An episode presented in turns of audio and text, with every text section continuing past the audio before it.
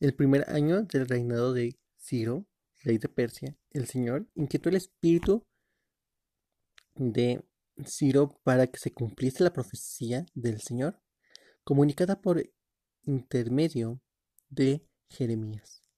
Ciro hizo circular por escrito un decreto e hizo también que lo leyera en todas partes de su reino. El decreto era este. Ciro, rey de Persia, decreta lo siguiente. El Señor, Dios del el cielo, me dio todos los reinos de la tierra y me ha encargado que construya un templo en Jerusalén que está en el territorio de Judá. Así que todo aquel que pertenezca al pueblo de Dios, que el Señor su Dios lo acompañe y se vaya para allá. Hola familia, espero que estén muy, muy bendecidos. El día de hoy seguimos en el devocional y es impresionante cómo Dios tiene ya planeado todo y me encanta porque Dios nos hace partícipes de todo un plan perfecto. Y dirás, bueno, en este plan, ¿qué, qué show? ¿Cómo está? ¿Qué, tengo que hacer yo? Bueno, pues hoy vamos a ver esa parte. Pero antes, vamos a orar. Tómate un momento ahí donde tú te encuentras. Y vamos a empezar. Padre, en esta hora te damos gracias porque tú eres maravilloso y nos compartes de esa majestad.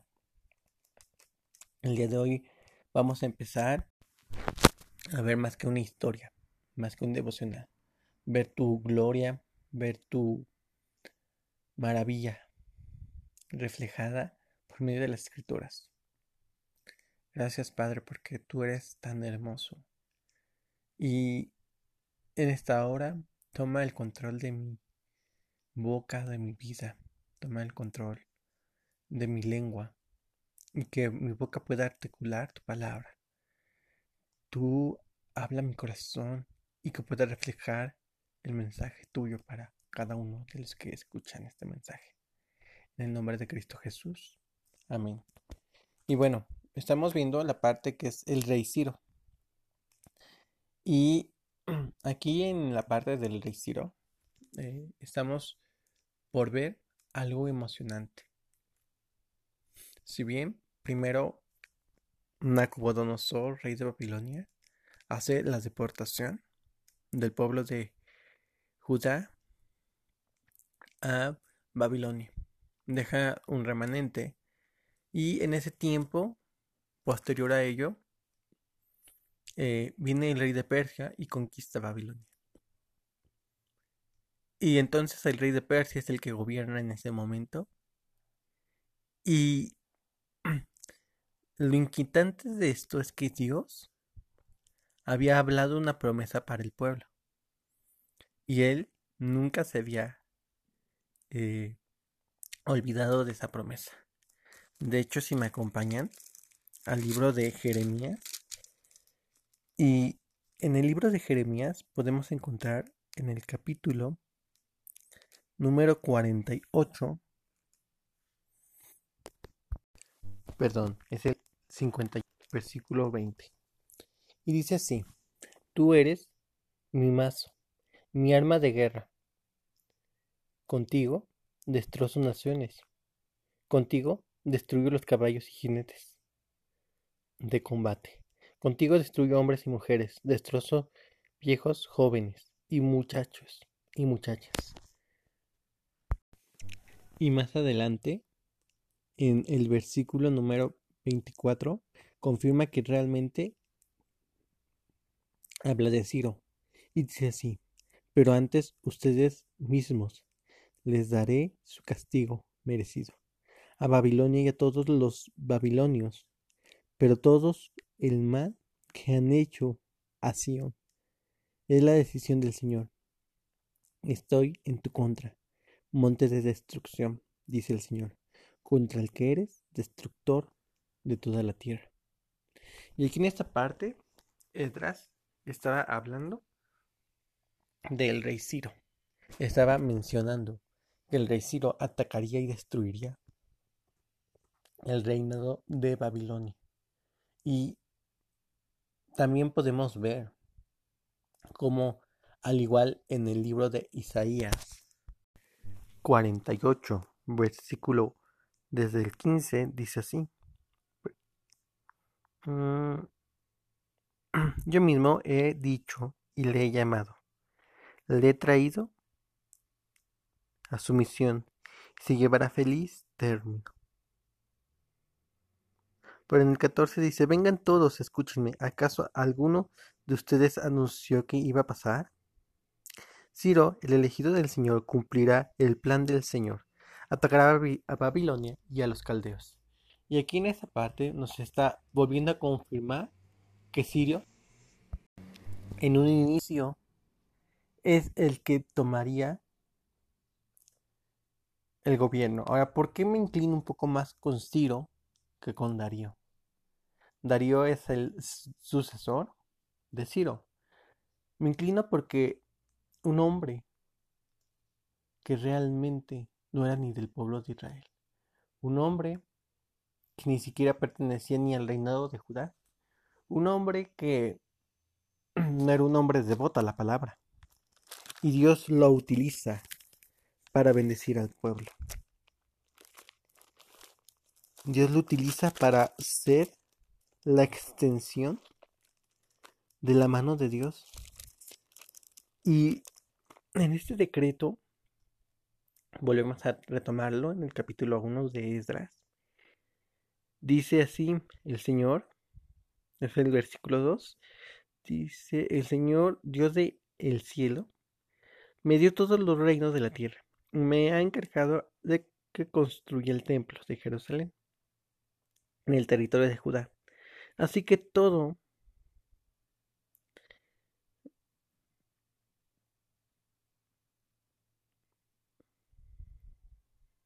Perdón, así que todo aquel que pertenezca al pueblo de Dios, que el Señor su Dios lo acompañe y vayan a Jerusalén. Y aquí la primera parte es, ¿saben qué? Los deportados regresen. Si pertenecen a Jerusalén, todo impedimento para poder regresar es quitado. Todo impedimento para poder llegar a tomar lo que era suyo fue revocado. Y dirás, bueno, ¿y esto a, mí qué es historia? Déjame decirte algo. Dios usa la misericordia. Usa su gracia, ¿sabes? Porque si bien todo lo que le pasó al pueblo de Judá le pasó porque no le creyó a Dios y desobedeció. Pero primero porque no le creyó, fue incrédulo a la palabra de Dios. Ni le creyó ni su palabra, ni a él mismo.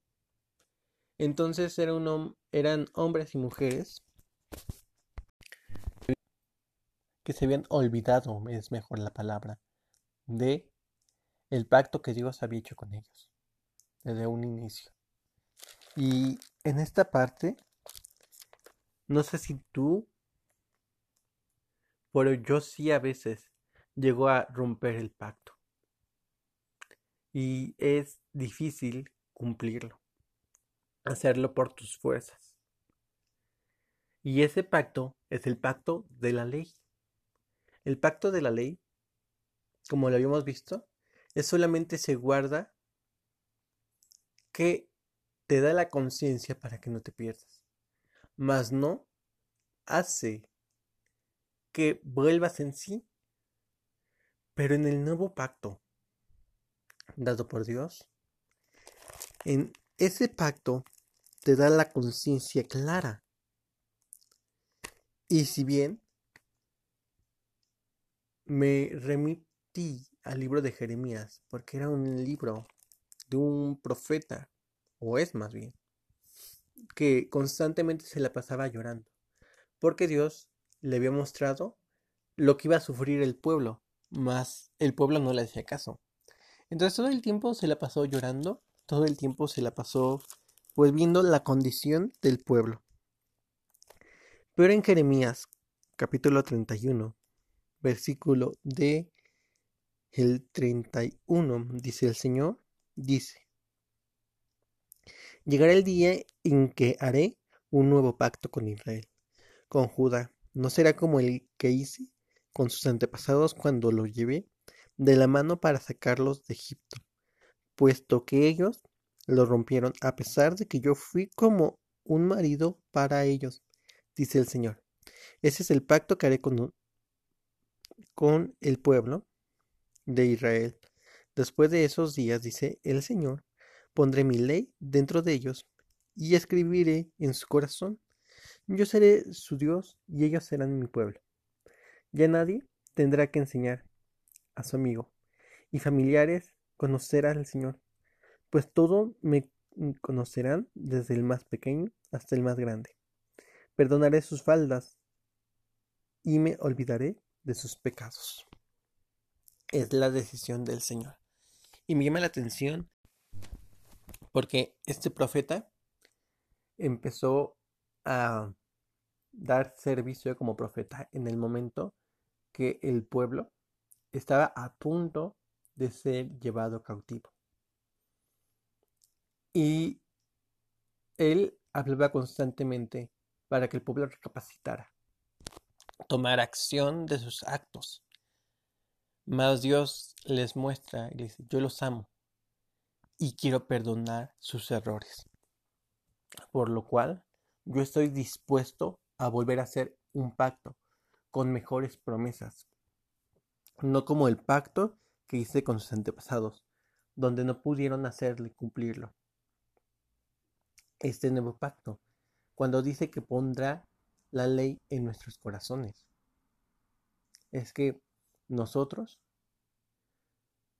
el antiguo pacto será cumplido por medio del segundo pacto. ¿A qué voy con esto? Por causa de nuestra impureza, de nuestro pecado, no éramos capaces de que nosotros pudiéramos ver no solo nuestros errores, sino no éramos capaces aún de poder distinguir. Y si bien en el libro de en el libro de Hebreos, capítulo 9, desde el versículo 11 empezamos a ver la descripción del nuevo pacto. Y me llama mucho la atención porque dice así, en el versículo número 13, es cierto que las sangres de los chivos y de los toros y las cenizas de los novillos se esparcían sobre los que no estaban limpios y los limpiaban por fuera. Pero la sangre de Cristo puede hacer muchísimo más. Se ofreció a Dios como un sacrificio perfecto por el Espíritu Eterno. Su sangre purifica nuestra conciencia del mal que hemos hecho, para que así podamos adorar a Dios viviente. De manera que Cristo trae un nuevo pacto a los que son llamados por Dios Así tendrán por siempre lo que Él prometió, porque Cristo murió para librarnos de los pecados que cometieron cuando estaban bajo el antiguo pacto. Y nuevamente nos empieza a reafirmar la palabra, lo que decía en Jeremías. Ese nuevo pacto trae libertad, trae perdón, y en esa libertad trae justificación. No hay nada más hermoso que poder pararte todos los días y poder decirle a Dios, perdóname, perdóname porque hice esto, hice aquello.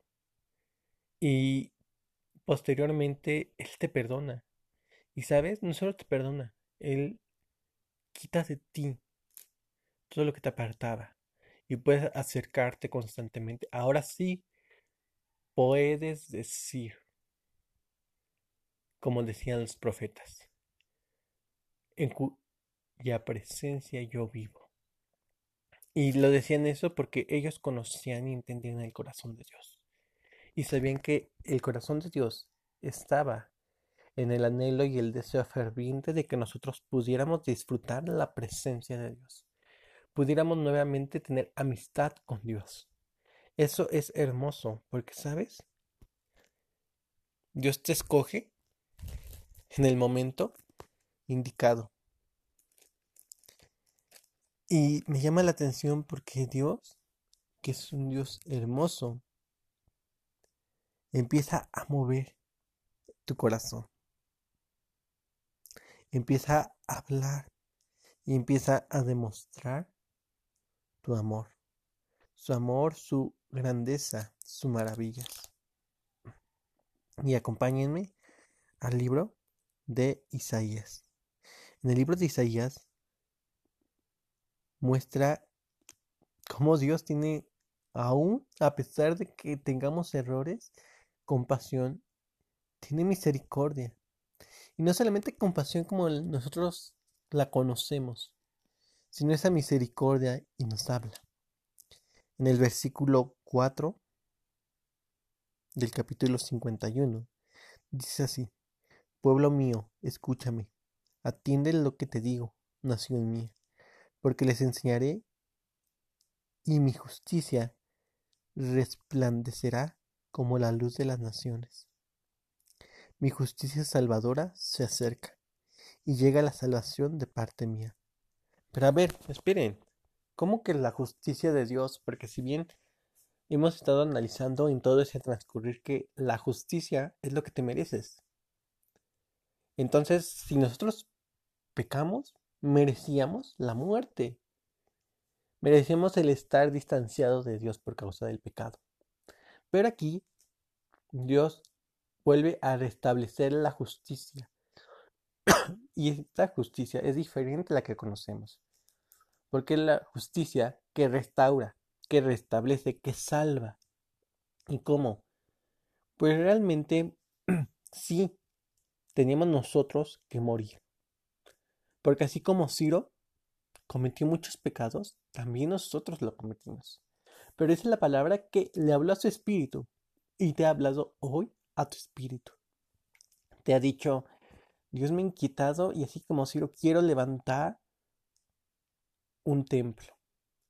Quiero levantar un lugar de adoración. Eso es, prácticamente.